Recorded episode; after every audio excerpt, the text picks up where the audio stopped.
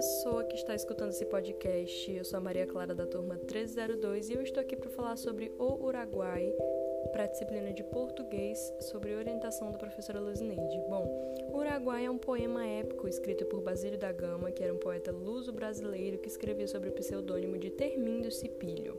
O poema foi originalmente publicado em 1769 e seu idioma original é português. O Uruguai tem a finalidade de exaltar a política do Marquês de Pombal contra os jesuítas e conta a história de um comandante português chamado Gomes Freire Andrada contra a tirania de um padre cujo nome era Balda, que além de matar Cacambo deseja casar seu filho com a índia Lindóia.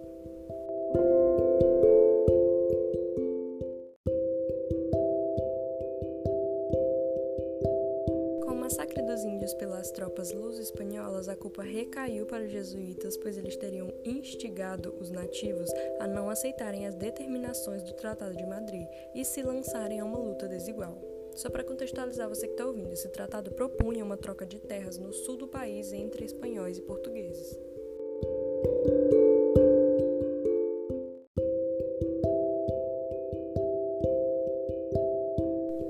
Importante citar que os personagens criados por Basílio da Gama são Tanajura, que é uma feiticeira índia, Cacambo, que é o chefe da tribo, Lindóia, que é a mulher de Cacambo, Caitutu, que é um guerreiro índio e irmão de Lindóia, Balda, que é um padre jesuíta que administra a aldeia, Cepé, que é um índio guerreiro, e General Gomes Freire de Andrade, que é o chefe das tropas de Portugal.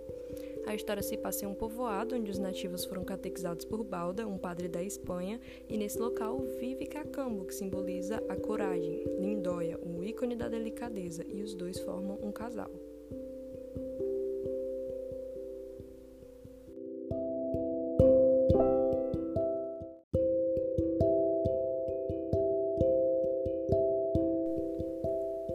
O padre Balda é representado como um religioso pérfido que engravida uma nativa que dá à luz a Baldeta, personagem visto por todos como uma má pessoa. Com o objetivo de tornar a situação do filho um pouco mais amena na aldeia, o padre Balda casa Baldeta com Lindóia. Então o religioso manda Cacambo para missões onde o índio corre risco de vida, mas o guerreiro sempre retorna frustrando os planos do padre.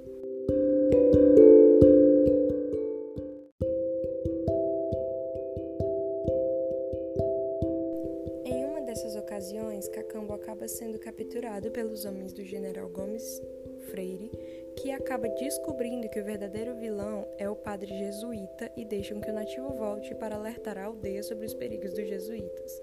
Em seu retorno, o povoado mostra-se alegre e ele começa a tentar desmascarar os jesuítas, porém Balda mata Cacambo por envenenamento.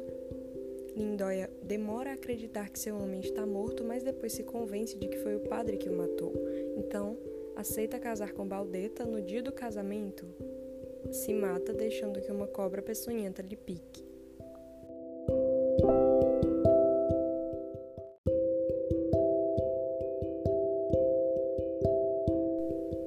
Dividido em cinco cantos, sem divisão em estrofes, escrito em versos decassílabos sem rima, o poema épico distancia-se da forma proposta por Camões, influência clássica do arcadismo.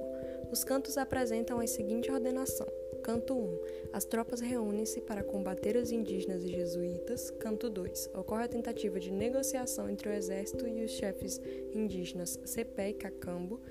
Canto 3. O maléfico padre Balda mata Cacambo com a intenção de fazer seu filho sacrilégio Baldeta casar-se com Lindóia.